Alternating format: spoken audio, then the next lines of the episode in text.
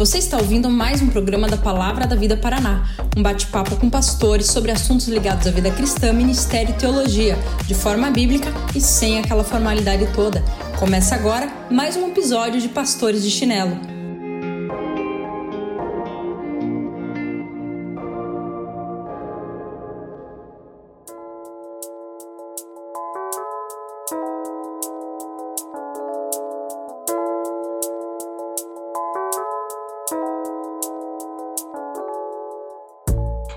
Fala, fala pessoal, sejam muitos, mas muito bem-vindos a mais um Pastor de Chinelo. Que alegria, que felicidade. Cada episódio que passa, cada nova visualização, a gente tem ficado muito feliz.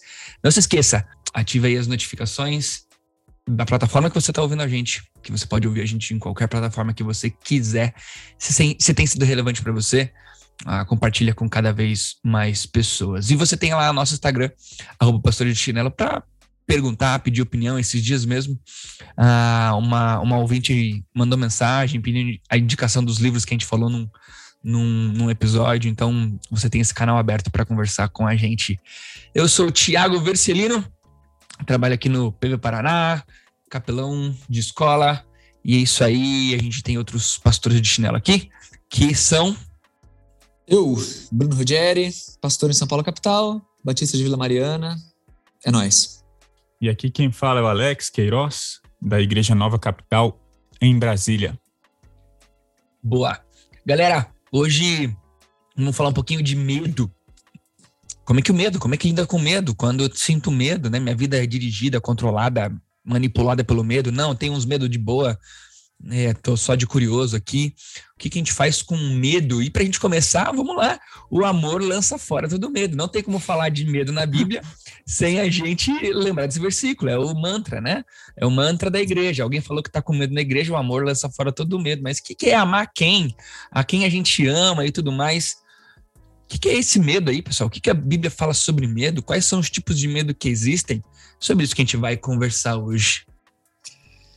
É, esse Amor Lança Fora Todo Medo é um texto lindíssimo, muito bom para ser usado sobre medo, mas há de se lembrar que, é, que ele fala de algo muito mais profundo do que qualquer medo trivial, né? Ele fala sobre pertencimento a Deus e sobre a certeza que nós temos diante do juízo, de que pertencemos a Deus, que o amor de Deus está em nós, que Ele nos amou primeiro, então a gente não precisa ter medo nem do juízo. Imagina medo de qualquer outra coisa. Então realmente é um texto um texto legal de, de se usar, mas existem outros textos que nós podemos também visitar quando o assunto é medo. Agora, ah, para falar esse, falei. Para falar de medo, de medo específico, né, no questão desse texto que é bem famoso, ah, medo, medo do juízo, né? Fatalmente é porque existem medos diferentes, né? Há vários tipos de medo. Que tipos de medo ah, pessoas enfrentam e a gente pode até perceber esses medos na Bíblia? É, eu, sei lá. Vai lá. Sei lá. Sei lá. Se a gente for catalogar medos, eu, eu, ia falar só assim, né? Que, de maneira geral, a gente poderia pensar medo em relação aos seus objetos, né? Então, por exemplo, sei lá, algum, algum nível de medo de Deus, o medo relacionado a Deus diretamente, seja medo da, da, do juízo, medo da presença dele, medo de, do que ele representa, enfim. Seja medo de pessoas, que aí entra naquela categoria de que a gente fala normalmente, né, temor a homens, que eu acho que é válido a gente explicar um pouco sobre esse medo também, é, medo de como as pessoas nos enxergam, quem nossa imagem perante os outros, e um terceiro tipo de medo aí nesse nosso catálogo seria o medo de aí medo de circunstâncias e, e coisas desde triviais a coisas muito específicas, desde medo do escuro, medo de bicho, medo de alguma localidade, medo de ser assaltado, medo de enfim, aí, aí é uma coisa mais genérica. Eu queria propor esse catálogo aí triplo. É, e, e sobre medo, a gente tem que também lembrar que o Deus colocou no nosso coração um, um temor legítimo, né? Então, assim, quando a gente fala sobre medo, existe o aspecto pecaminoso, mas nem todo medo é, é ruim. Por exemplo, ah, minha filha está com medo de atravessar a rua. Opa, vamos, vamos trabalhar isso aí, né? Que bom, né? que ela não vai, com dois anos de idade, sair correndo no meio da rua. Então, assim, existe um aspecto que é, que é positivo, né? Então... Vocês têm medo de alguma coisa? Cara, eu tenho medo de, de ser pobre, né? Dá medo, né? De. É isso. Isso eu não tenho medo porque. já sou, já. Mas... ah, sempre tenho medo, né, mano? Sempre rola uns medos aí. Medo de perder ah, a família, é. medo. É, Moro em São Paulo, capital, meu irmão. Medo de motoboy, né, cara? Você vê. É, é, é passa uma moto, você já fala, vou, vou ser assaltado. Desculpa, pode soar meio preconceituoso, mas é o dia a dia paulistano, uhum. cara. É, quem, quem nunca, né? Quem nunca, quando criança, foi pro escuro a mãe pediu para pegar alguma coisa e você foi lá no escuro pegar o que a mãe pediu, cantando Deus está aqui, aleluia. Exato. Eu tenho medo, eu sou meio cagão também para bicho, cara. Eu não sou o cara mais corajoso do mundo, não. Tava pregando, inclusive, num acampamento esses dias, conversando com dois caras lá sobre Deus, tal, à noite. Veio uma barata, pousou no meu ombro. Mas eu queria testemunhar perante todos que eu, eu consegui passar no teste de masculinidade. Eu não, eu não gritei, não, não tapei os ouvidos, não, não, não passei vergonha, não. Consegui dar um tapa na barata, matar, mas foi difícil, uma, foi difícil. Teve uma atitude cristã diante da barata. Cara, se ela voasse, se ela voasse, eu, eu, eu não tava aqui com condições de gravar esse episódio. Meu Deus do céu, cara. Mas tem, tem esse medo legítimo aí, que é um medo de preservação, né? Algo assim de, de um medo até natural que faz parte de, de gerar um pouco de in, in, inteligência perante circunstâncias que são maiores do que você para você não simplesmente sair mergulhando em tudo, né? Uma pessoa que não tem medo de nada é, é tem um sério problema que vai, porque vai morrer cedo. Não tenho é. dúvida disso. Ela, ela vai fazer uma besteira. Eu, eu, ó, você fez essa pergunta, eu consigo pensar em medos legítimos, medos legítimos que podem se tornar ilegítimos e medos ilegítimos. Então, vamos lá, sendo prático. Tenho, eu ando de moto. Todo dia eu tô na moto. Cara, eu tenho que. Eu não posso dar o louco igual um monte de motoqueiro doido que tem por aí. Aliás, ontem passou um cara de moto do meu lado que eu falei, mano, esse cara vai morrer. É, é questão de tempo. Duas Entendeu? quadras depois. Não, tô brincando. é. Não, cara, não tem lógica. Então, assim, eu tenho, eu tenho medo de fazer uma ultrapassagem. Ah, nossa, tá apertado. Pô, eu vou passar, não vou. Então, esse, esse medo é um exemplo bobo, né? Mas é um exemplo, medo, um medo que eu considero legítimo. O medo é, é do suprimento da minha família. Eu me considero responsável pela provisão. Deus é está provendo a minha família através de mim. Eu tenho, poxa, será que eu vou conseguir pagar todas as contas? Será que então, assim, mas isso pode tomar uma proporção ilegítima. Isso pode me controlar. Isso pode tirar minha confiança em Deus. Então, assim, a gente tá. Eu tô até tentando falar, ah, Alex, mas isso não é medo? É, talvez nem seja. Eu só tô tentando. É, aí seria uma discussão uma semântica que... bem, bem é, boba, assim. Exato, ah, não, o nome disso exato. não é medo. O nome disso isso. é. Aí a pessoa inventa uma outra palavra. É um receio, é um sei lá o quê. Mas acho uh -huh, que ficou bem claro esse exatamente. ponto de que existe um certo nível de medo que, que ok, só que a gente está uhum. falando aqui do, daquele medo que não é ok, né? É. E, aí, e, assim, e aí, que medo e, é esse? E esse medo que às vezes é ok pode se tornar um medo que não é ok. Né? Isso, uhum. isso que também é interessante, né? Ah, não tem problema ter medo disso, mas pode ser um problema. E aí, e, e, e por exemplo, Alex, me fala um medo ilegítimo teu. Eu tenho que trabalhar constantemente, constantemente o medo de focar na minha reputação, por exemplo reputação ministerial. Poxa, o cara tá há tanto tempo plantando igreja, isso e aquilo, e medo do que os outros vão achar, medo disso e daquilo, que é uma coisa ilegítima no meu coração, e é um medo que é um pecado. É um pecado que tá, tem a ver com meu orgulho, tem a ver com, com uma falta de confiança em Deus, tem a ver com temor a homens, tem a ver. Entende? Então, uhum. errado. Tô, tô abrindo aqui algo que eu Sim. preciso tomar muito cuidado. Sim. Agora, biblicamente, se a gente usa, é, usar a palavra medo, ela vai aparecer no texto bíblico algumas vezes, mas vai aparecer esse sinônimo que é o temor.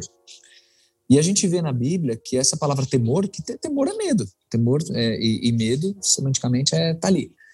É, é, algo que deve ser direcionado ao próprio Deus. Né? O tempo inteiro a palavra nos ensina a temer a Deus. Agora, em que sentido que é esse medo de Deus? É, quer dizer, você tem medo, se direciona para Ele é a certeza de que Deus é quem deve ser respeitado e quem deve ser temido, porque ele é o grande poderoso do universo, é o grande soberano de tudo. Eu me lembro muito do texto de Mateus 10, quando Jesus envia os discípulos em missão e fala: Não temam aqueles que podem matar o corpo e tal, mas temam aquele que pode matar o corpo e lançar a para o inferno, se referindo a Deus, no sentido de que é, é, ele é verdadeiramente poderoso.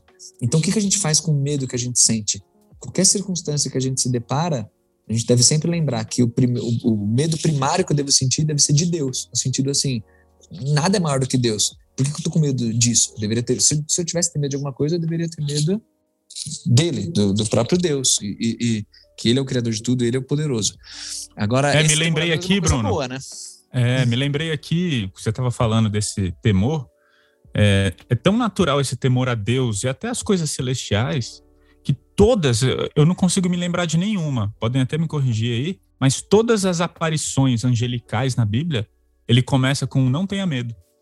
É, assim, é, é, é impressionante. Anjo, irmão. Ai, meu Deus. Então, assim, ó, calma, calma, não tenha medo.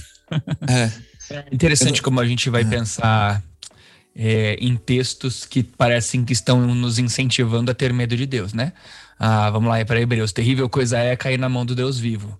A terrível coisa é cair na mão do Deus vivo. É, se você olha para um Deus uh, ditador, punidor por prazer, né? Um Deus que vê que vê alegria em sofrimento das pessoas, ah, de fato, terrível coisa é, eu morro de medo porque eu morro de medo de sofrer, de me dar mal, enfim, de perder algo. Agora, Sim. se a gente olha pelo prisma de terrível coisa é nas, cair na mão do Deus vivo, de um Deus vivo, justo, que é misericordioso, ah, infinito em graça e em bondade, e olhamos para os aspectos todos de justiça, de bondade, de misericórdia, de amor de Deus, terrível coisa é cair na mão do Deus vivo, ah, não é mais aquele medo, o medo de medo de sofrer, o medo de ser punido e só se dar mal nisso. Mas é um medo de reverência, é um medo de respeito. É um medo do tipo assim: Deus não vai me deixar uh, viver em minha própria injustiça. Ele vai agir, mas que bom que vai ser uma ação que é para promover o meu crescimento, a minha mudança, o meu desenvolvimento. Não é terrível coisa é do tipo, tenha medo de Deus mas tenha temor de Deus, ainda que esse temor signifique ter medo, e ainda que ter medo signifique ter temor, né? Eu lembro uma aula de, de provérbios no seminário, não sei se vocês lembram, que provérbios lida muito com esse tema do temor, né? O princípio da sabedoria, o temor ao Senhor e tal. E aí a, eu me lembro que o professor, o pastor Davi Merck, né, ele falou, essa ilustração me marcou bastante, que o temor a Deus é mais ou menos como uma visita a um lugar que eu nunca fui, que é, são as cataratas de Iguaçu se, o, se algum ouvinte já foi, talvez tenha uma noção melhor dessa ilustração. Quando você olha aquela, aquele volume de água, aquele barulho, aquela água respingando em tudo, você olha para aquilo e fica assim, admirado com a beleza daquilo. Você fica tipo, nossa, que coisa linda. Mas ao mesmo tempo, é, que você fica admirado, dá até vontade de se jogar naquilo, mas você, você, morre de medo, porque você olha lá embaixo, a altura da coisa, o volume da coisa, você fica, você tem aquele respeito por aquela, aquele volume de água, né? Então é mais ou menos isso, assim, é uma beleza absurda, uma maravilha do mundo, mas você tem um medo daquilo também pelo poder que aquilo tem, né? Então o respeito a Deus é mais ou menos nessa direção, né? Agora, eu, eu, eu é, eu estou entendendo que vocês estão falando de um desse temor a Deus na perspectiva mais de uma pessoa salva, né? Uma pessoa. Porque, cara, uma pessoa que. Vamos, vamos lá. Cara, as consequências do pecado, elas são terríveis. E Deus, o Deus, o Deus de amor, misericordioso, bondoso, é ao mesmo tempo justo. E, cara, se Deus for fazer justiça comigo, eu tô encrencado. Então, por que que eu não preciso ter pavor das, do que Deus vai fazer com, comigo?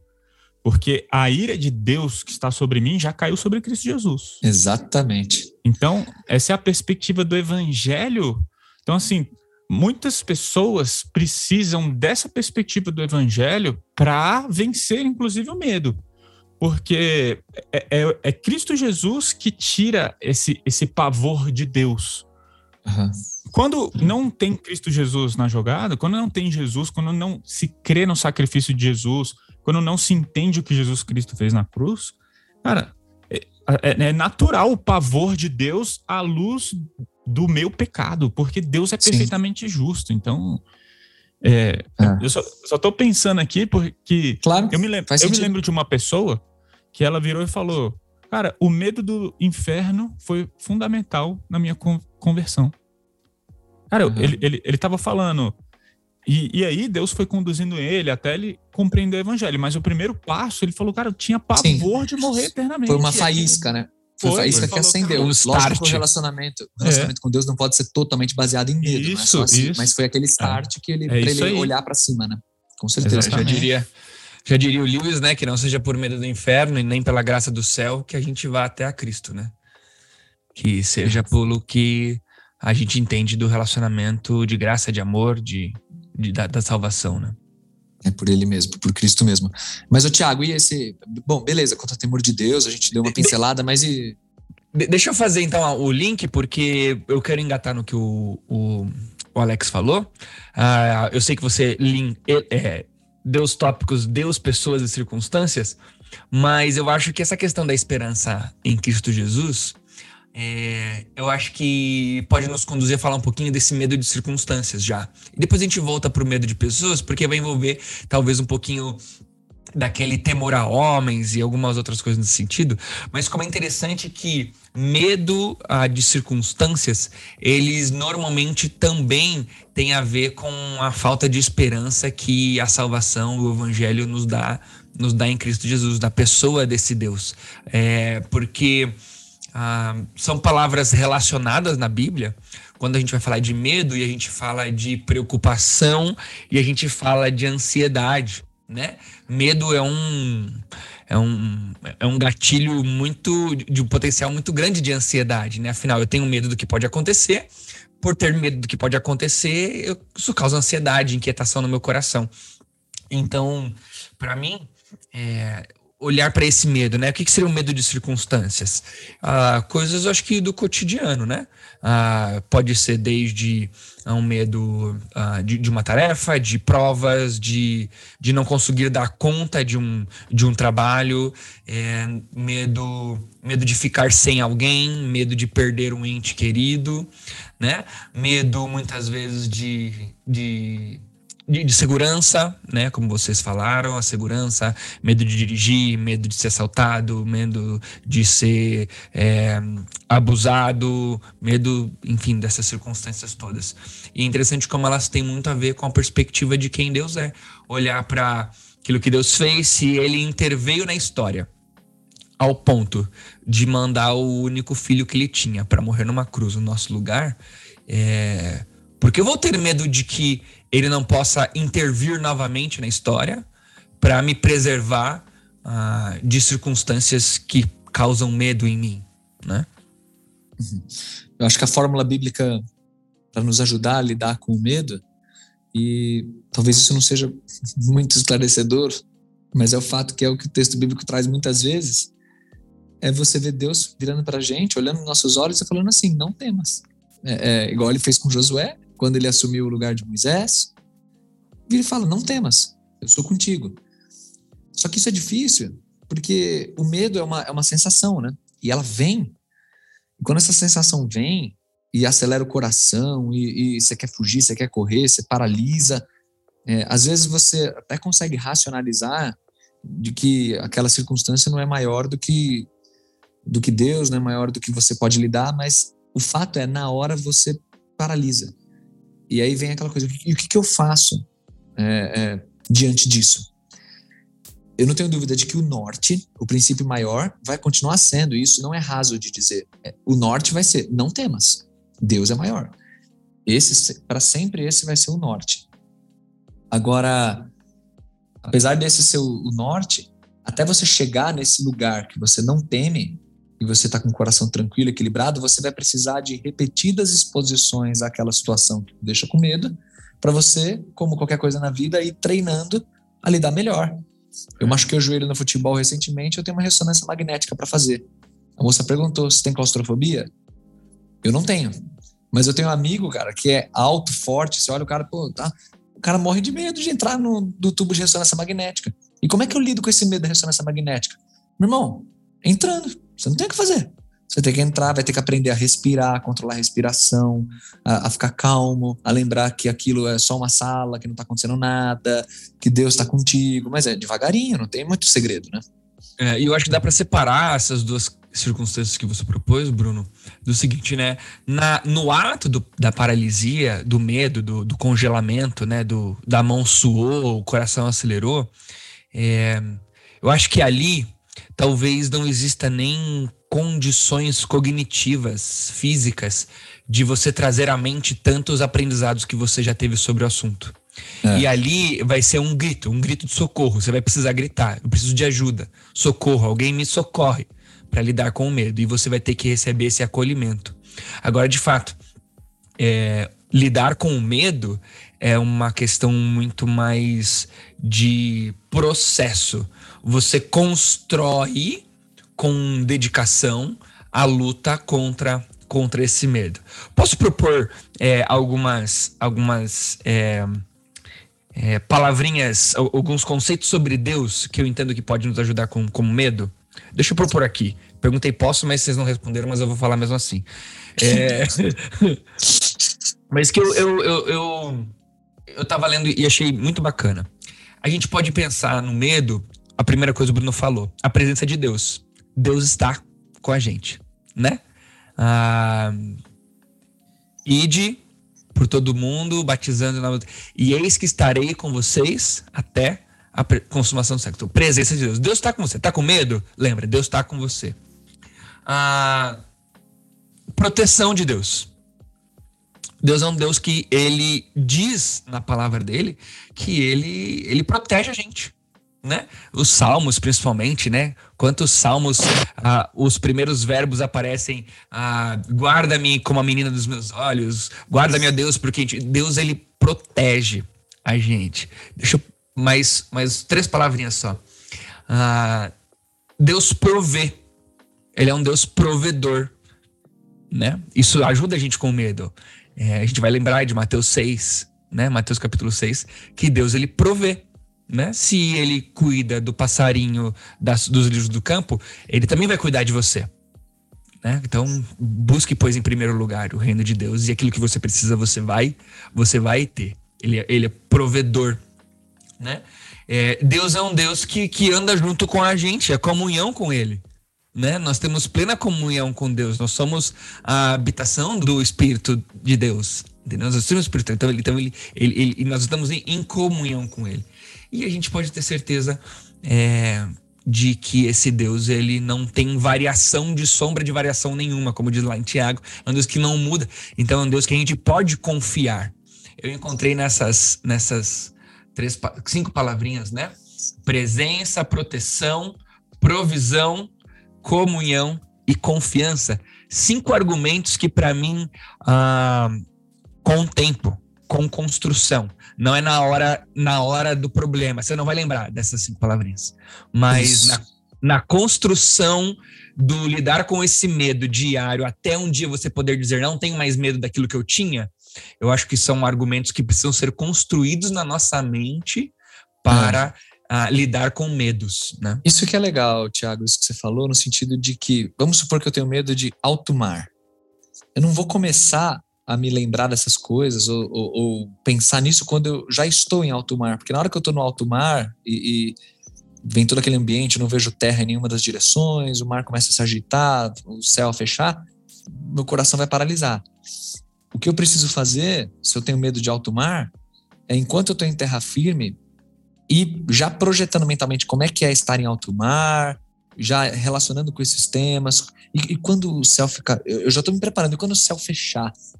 Não, quando o céu fechar, eu lembro que Deus é quem controla o céu. Ah, e quando a onda começar a vir, quando não sei o quê. Isso em terra firme, você, é uma batalha mental. Você já se alimentando dessas verdades de Deus enquanto eu ainda estou em terra. Antes de ir para o mar para que quando começar a vir a coisa no mar, aí eu vou perceber o quanto eu consigo lidar ou não. Pode ser que eu me encontre de novo numa situação de total paralisia, desespero, e eu não consigo racionalizar mais nada. Calma, colega, a vida não acabou. Agora você vai perder. É um soldado isso, marujo a menos. E isso não invalida o processo que você já viveu atrás. Você não joga fora, não, não deu certo. Não. Não é, deu certo. É um contínuo. Assim. o Marujo perdeu essa batalha hoje, volte para, para a terra firme, é, descanse, mas depois, próximo dia, vamos de novo. Vamos tentar, até você perceber que Deus é maior do que o mar. A gente é um pouco teimoso, é um pouco demorado para perceber que Deus é maior do que o instrutor da autoescola que Deus é maior do que o elevador que, que eu vejo lá, lá de cima à altura, aquele elevador que é de vidro. Deus é maior. É, demora, mas o fato é, não desista. Porque você ter um medo não tratado significa assumir uma paralisia na tua vida, né? Uma coisa que eu não consigo. E tem coisa que pode parecer besta, tipo, ah, eu tenho medo de bicho. Ah, isso não é nada. Quando que eu vou ficar vendo sapo? Eu moro em São Paulo capital, sapo não tem na rua toda hora. Tudo bem, mas, mas cuidado, será que esse é um medo que eu posso deixar no meu coração? Porque pode ser que eu receba um convite para uma viagem missionária, pode ser que eu vá para algum lugar em família, eu tenho que ir para a roça, ver alguém, sabe? e eu me privo dessas coisas por causa de sapo, mano. Eu vou deixar sapo privar minha vida? Então é aí que é legal a gente encarar nossos medos, né? É, eu, eu não sei se todo mundo que está nos ouvindo está percebendo que a gente já está colocando Deus como solução do problema. É, o, o que eu Somos percebo pastores, né? é, é porque tem muitas pessoas que ensinam que para superar o medo é necessário você confiar em si mesma. Tá crescendo Jesus. demais isso, né? Então, assim, cara, você quer vencer seu medo? Então, cara, olha no espelho e fala: você é o cara, você consegue. Eu sou melhor do que isso. Vai, se joga. Tenho medo de alto mar. Mano, vai lá, encara seu medo, pula lá no alto mar e dá abraçada. E na sua... Pô, isso tá crescendo demais. E, e... É, teve um, um, jagunço em São Paulo aí que resolveu subir uma, uma montanha com um monte de gente. Não, ah, nem fala nossa. disso. Entendeu? E, e assim, é, vamos embora, coach, não sei o quê, nossa, a gente consegue, vamos pra cima é. e comprometeu um bombeiro e tudo mais. E aí, é e não aí. assumiu, né? Não assumiu a Inhaca. É. E assim, Deus não quer que você coloque sua confiança nos seus próprios poderes e habilidades. Então, esse, esse é um ponto crucial na hora de lidar com os, os medos, independente se é medo dos outros, medo de próprio Deus, medo das circunstâncias. Deus quer que a gente olhe para Ele. Uma, uma, uma, coisa muito interessante sobre medo. Quando, qual foi a primeira é, reação de medo da história? Foi lá em Gênesis, mano. Lá com Adão. Respondendo, né? É. A gente, se a gente for ler o, o, o, Gênesis capítulo 3, a gente vai perceber aqui que quando a, a, Adão e Eva ouviram a voz do Senhor Deus e os passos de Deus andar, andando sobre o jardim, se esconderam da presença do Senhor. E chamou o Senhor Deus ao homem e lhe perguntou: Onde estás? Ele respondeu: Ouvi a tua voz no jardim, porque estava nu, tive medo e me escondi. Então, assim, o medo, uma, uma coisa que é muito interessante, porque talvez algumas pessoas estejam nos ouvindo e falar, ah, eu ouvi alguma pessoa tratando o problema de medo sem Deus. Uhum. Mas deixa eu te falar uma coisa, a gente está tratando aqui de medo essencialmente como decorrente do pecado. O pecado é um fator significativo para o nosso medo, né? É, assim, no entanto, nós não estamos, a gente não está direcionando os nossos pensamentos para o, o pecado para punir as pessoas. Porque, nossa, né? Você está falando então que eu sou um pecador porque eu senti medo? O, o ponto que a gente quer chegar é, que se a gente não, encarar como pecado, a solução não será encontrada na pessoa de Jesus Cristo. Uhum. Então, assim, é por isso que a gente está falando sobre pecado, sobre Deus, sobre Deus ser a solução e tudo mais. Ainda que ah, se assumir um pecador porque tem medo, não seria um problema. Talvez não uhum. seja uhum a, a maneira mais de maior empatia a lidar com uma pessoa que está sentindo medo. Mas talvez num processo, como a gente tem falado, num processo de luta contra o medo, em alguma parte desse processo, talvez seja necessário entender que o medo que eu sinto é fruto de um pecado, fruto do meu é, pecado. É, e se assumir como pecador nunca é ruim, cara, né? Nunca, nunca é ruim. nunca é ruim se assumir como pecador. Mas é isso mesmo. Cara, o que o Alex falou é lindo, né? É lindo. Ah, a solução para alguma coisa que tem como sua origem o pecado, não pode ser um pecador.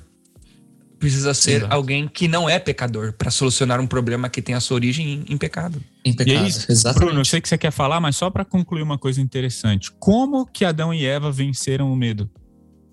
Através de Deus. Deus providenciou uma solução para o medo deles. Eles estavam com vergonha e com medo. Eles tentaram resolver o problema da nudez dele. Ó, oh, a gente estava nu e ficou com medo.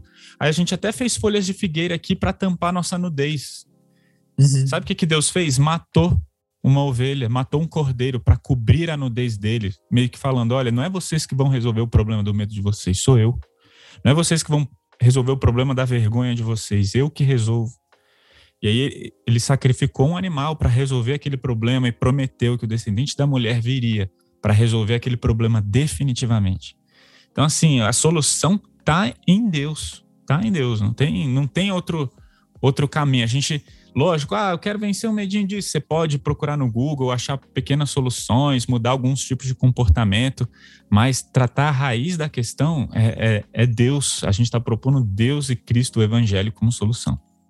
É, caramba, que orgulho de fazer parte desse podcast, hein? Que isso. Mas é, é, é bem isso mesmo, é bem por aí. É, você falando da raiz, né? Para cada. Tem uma frase clássica do, do Walden, do livro Walden, né? Que é para cada mil homens tentando resolver o, o, o problema de alguma coisa, apenas um está atacando a raiz. Né? Mil nos galhos, um só está na raiz. Então, a raiz de tudo, no fim, é realmente a gente encontra nesse jardim, né? A história humana sendo é, é, um protótipo daquilo ali, né? É Deus que resolve os nossos problemas. É, tem vários textos na Bíblia que nos ajudam e nos reforçam a lidar com o medo. E aí, essa é uma coisa que eu quero dizer. A gente não tem a, a o objetivo de que em uma abordagem, em um episódio, você saia a, a, pessoa que super agora encara todos os medos tudo mais. Mas eu tenho certeza que se você ouvir esse episódio com o coração aberto, você vai sair muito mais forte, muito mais animada, porque a gente está falando da palavra.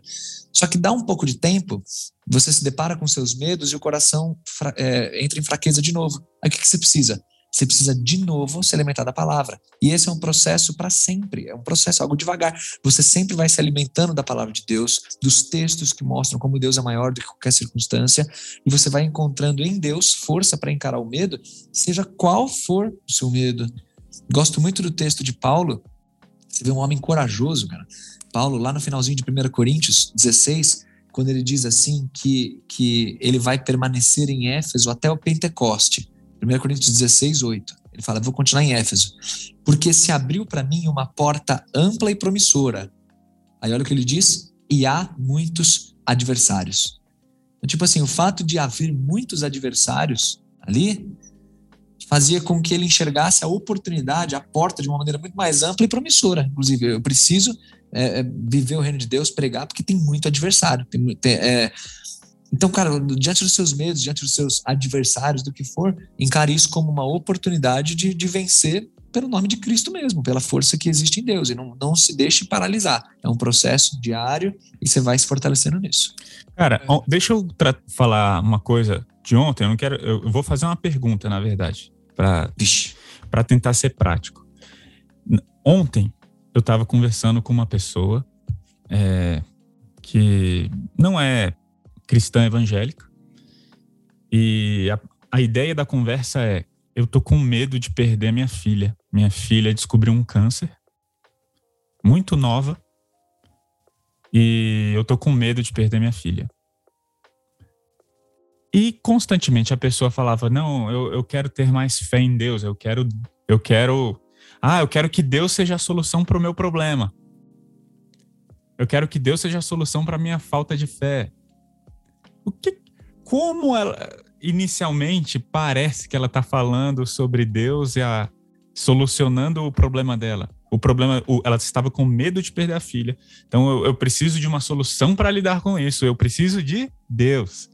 Agora Sim. percebam.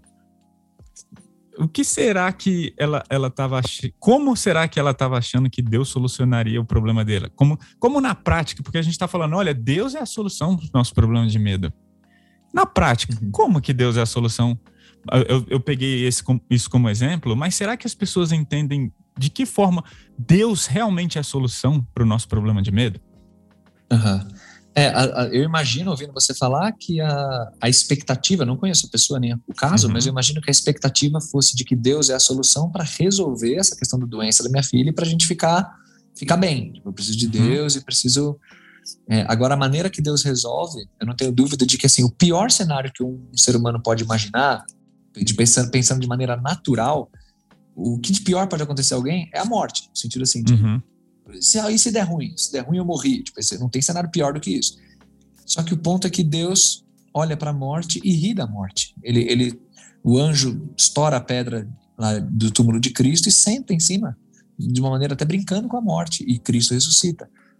Minha vida não é preciosa para mim mesmo, né? Atos 20, 24, contanto que eu complete a minha carreira em Cristo. Então a solução que havia em Deus nesse caso pode ser sim a cura da filha, a melhora na expectativa que ela tem do filho, da filha, mas é muito maior que inclusive onde há morte, não em Cristo há eternidade. Eu não preciso temer nem mesmo a morte. É, isso é poderoso demais, isso é o evangelho.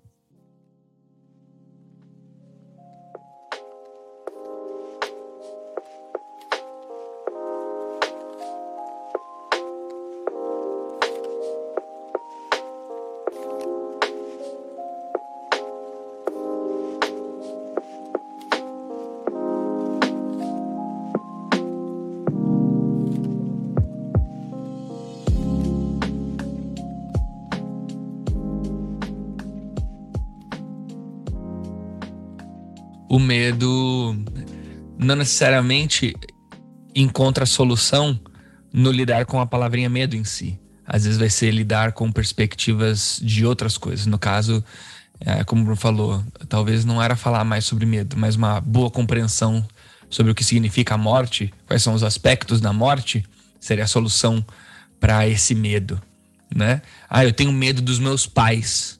Né? Talvez você mais novo ainda tenha um relacionamento íntimo com os pais.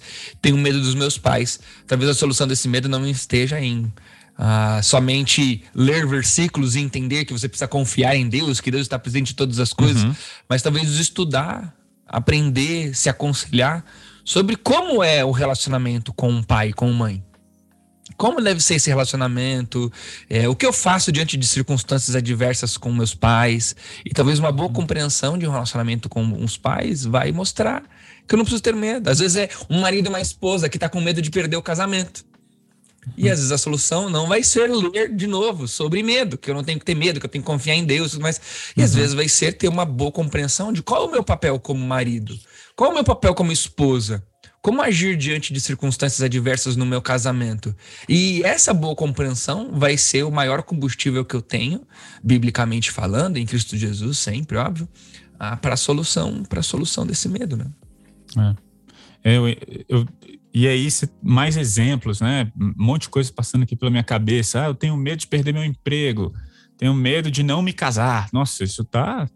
Pessoas com mais de 30, não casei ainda. Ah, tenho medo de não me casar. Como que a gente lida com, com, com medo ness, nessas circunstâncias. É entender é, na verdade, é, é, entender na soberania de Deus. E nisso a gente entra somos. até na, nesse campo que a gente chamou de temor a homens, que é medo de é. também assim a percepção alheia. Eu me lembro de uma aula, faz tempo isso, que eu dei para adolescentes. E eu perguntei, a gente estava falando sobre medo, faz muito tempo isso, muitos anos. E eu perguntei assim para a turma, do que, que vocês têm medo? As adolescentes foram respondendo, uma me marcou demais, cara. Ela virou e falou assim: eu tenho medo de errar. Cara, o, olha o nível de pressão que essa, essa menina tinha, né? Escola, vestibular e tudo mais. Ela tem medo de errar. É, quer dizer, entra nessa coisa do temor a homens. Como que as pessoas me enxergam? Quem Ela vai errar, né? para falar de, de temor a homens, eu acho que dá para começar com uma argumentação em cima do por que, que tudo a gente chamou de medo e quando a gente fala de homens a gente fala de temor. Uh, e vou tentar explicar aqui um pouquinho. Porque é, é interessante. Você vai. Uh, e, óbvio, a gente se preparou um pouquinho para falar né, no, pod, no podcast, então a gente foi ler algumas coisas. E é interessante, quando você vai ler sobre medo, tem um, um, momento que você começa a ver várias, vários links do tipo assim: medo do escuro, medo do futuro, medo não sei o quê. E aí, medo.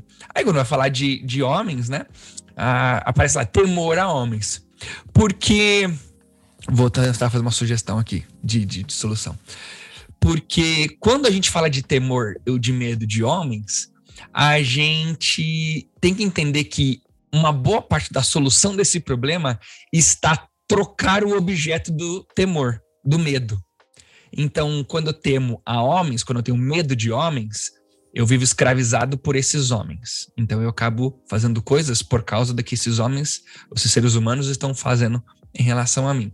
A solução a isso é ter medo de Deus. Só que de Deus a gente teme, a gente não tem medo. A gente conversou agora sobre isso. Então, por isso que eu tenho que trocar o meu temor a homens pelo meu temor a Deus. E essa isso. troca começa a fazer parte da solução do problema. Essa questão de terminologia, quando a gente fala temor a homens, já é para apontar a solução de fato. Porque a terminologia Exato. bíblica quando fala sobre o relacionamento com Deus, a Bíblia fala em temer a Deus. Então, quando eu chamo um problema de temor a homens, eu já estou apontando que o problema está sendo trocar o temor é. que é devido a Deus por, por homens, algo quase religioso, é idólatra, né? No sentido de é. os homens ditam o meu comportamento. Quando, um quando a, desculpa, Alex, quando a coisa é, é, boa, né, a gente tem que fazer uma boa, de uma boa referência.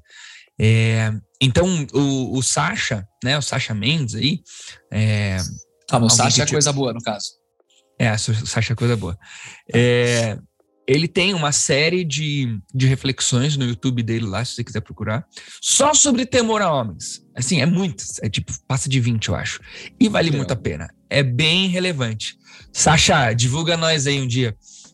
é, mas vale a pena, se você entende que muitas das coisas na sua vida estão sendo dirigidas por causa da opinião de pessoas, de temor a homens, né? Você está sendo dirigido, você está sendo controlado, você, as suas atitudes diárias estão sendo motivadas pela sua o seu medo de, de aparência de pessoas e tudo mais. Acho que vale bastante a uhum. pena correr atrás desse conteúdo. É um exemplo muito legal é Êxodo 4. Na verdade, lá no no capítulo 3, versículo 11, Moisés já fala: Quem sou eu? O que, que acontece? Deixa eu colocar o contexto, né? Deus, o povo de Israel estava escravizado no Egito, se tornou escravo no Egito, e Deus levantou Moisés para libertar o povo do Egito, para ser aquele homem que iria lá diante de Faraó, todo poderoso Faraó, e tirar o povo da escravidão do Egito. Aí, quando Deus fala: Olha, você vai lá. Que, qual é a reação de Moisés? Quem sou eu para ir até Faraó? E tirar. Então ele estava morrendo de medo. Você está falando para eu e até Faraó. Eu não vou de jeito nenhum. E assim, algumas expressões são muito engraçadas, né? É, mas eles não crerão, não vão escutar a minha voz. É, ele continuou, ah, Senhor, eu nunca fui eloquente. Ele começou a ver os defeitos dele, ele começou a ver a, a fragilidade dele, os erros. E é interessante o versículos 11 e 12. Deus fala assim para Moisés: o Senhor perguntou, na verdade, primeiro ele pergunta a Moisés: Quem forma a boca do ser humano? Quem torna o homem mudo ou surdo? Quem o torna cego ou faz ver? Por acaso não sou eu, Senhor? Agora vá. Eu estarei com você quando falar e o instruirei a respeito do que deve fazer. Cara, Deus não virou para Moisés e tentou encher o ego dele. Ah, olha que faraó, e eu sou gago, o que eu faço? Não, você mas é lindo, você é né? o cara, é. é. Vai lá, poxa, olha só, não, vai lá, Moisés, arregace essa manga, olha no espelho. Você estudou fala, no Egito, Eu consigo, é. então, assim, Deus vira para ele e fala: Moisés, você tá olhando para quem Faraó é, mas olha para quem eu sou. Olha para quem eu sou. E, aliás, é muito interessante, porque vamos falar lá, quem, quem me mandou? Fala, o eu sou tá te enviando. Eu sou o Tachimeno, olha para quem eu sou. E, e, aí é muito interessante, como no versículo 11, ele fala de uma soberania, né? Esse é um dos, um dos versículos mais incríveis sobre a soberania de Deus. Olha, quem que fez o murdo? O, o murdo não existe. O murdo, né? o murdo ninguém fez. é o murdo com surdo. É, é.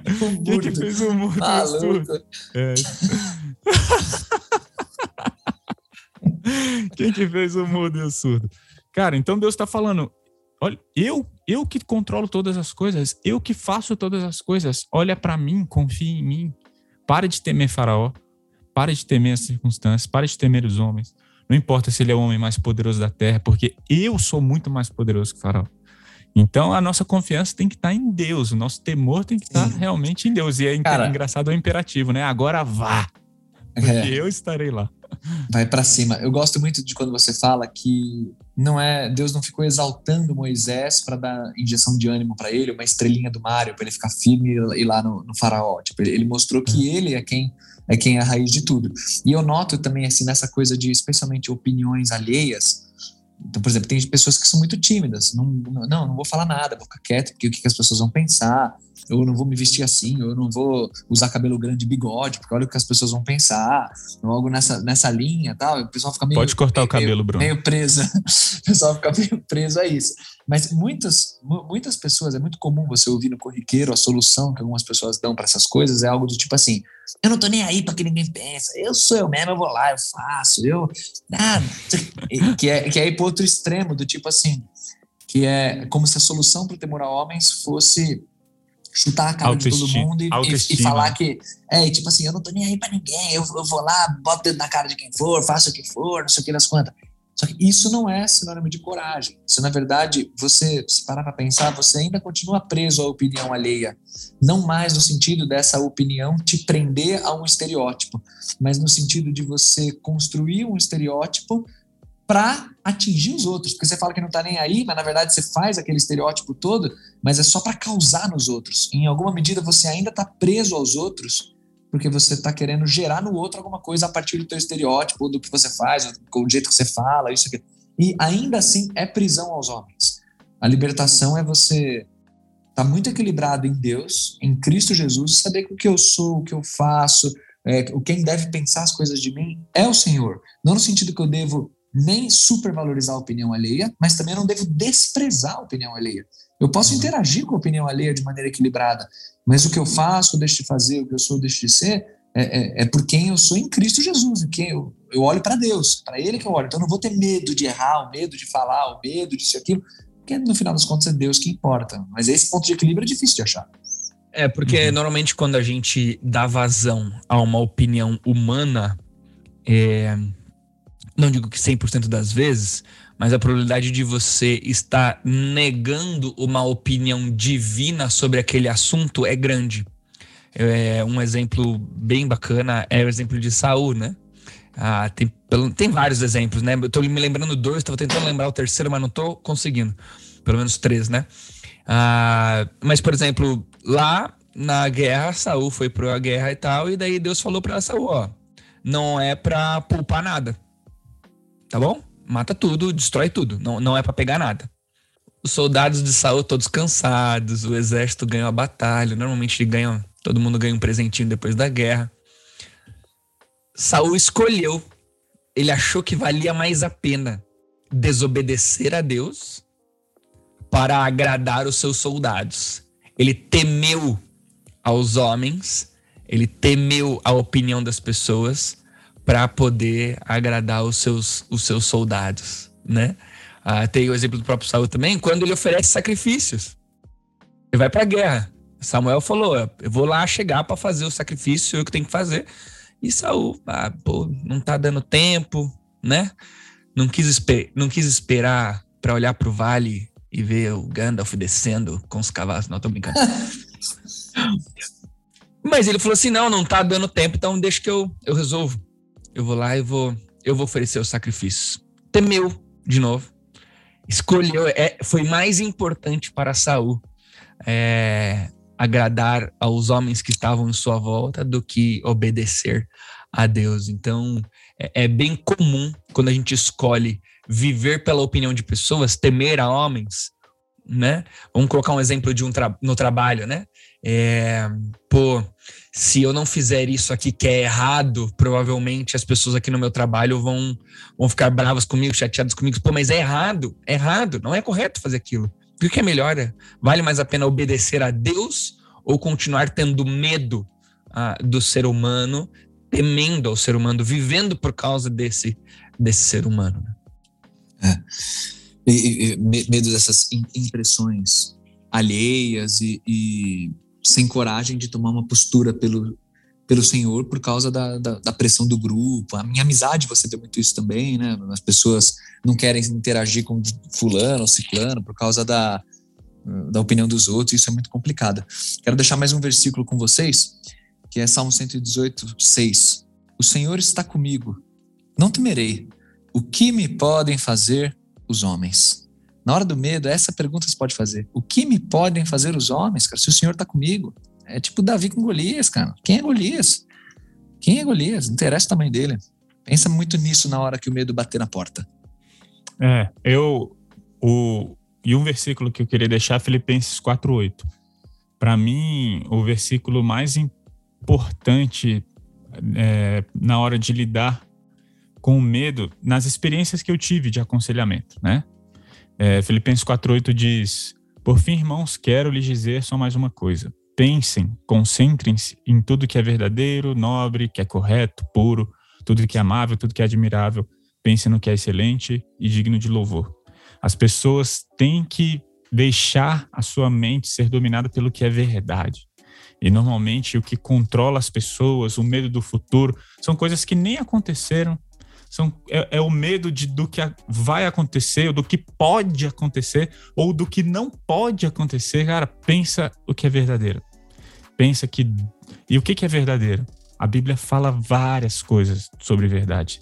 Né? Tiago falou várias ali. Deus é provedor, Deus faz presente, Deus está com a gente, Deus tem um relacionamento com a gente. A Bíblia fala ainda que todo mundo te largue, Deus estará com você, ainda que sua mãe te rejeite, Deus vai estar com você. Então assim, tem várias coisas lindas na Bíblia que são verdades palpáveis, mas não apenas palpáveis, são verdades transformadoras que nos conduzem a vencer o medo. Boa. A gente fala, Bruno. Vai não, só ia falar o seguinte, vai para cima, meu irmão. Dá, dá, desliga o episódio aí no final e vai, vai para cima da sua prova, do vestibular, da autoescola, da ressonância. Chuta o seu medo, mergulha em Cristo, meu irmão. Vai. Quando eu tiver com medo, o que, que eu faço? Quando eu tiver com medo? Salmo 56, 3. Quando eu estiver com medo, confiarei em ti. Mais claro que isso, só lendo duas vezes isso. Galera, muito bom estar com você. Valeu, um abraço e até o próximo Pastor Tinelo.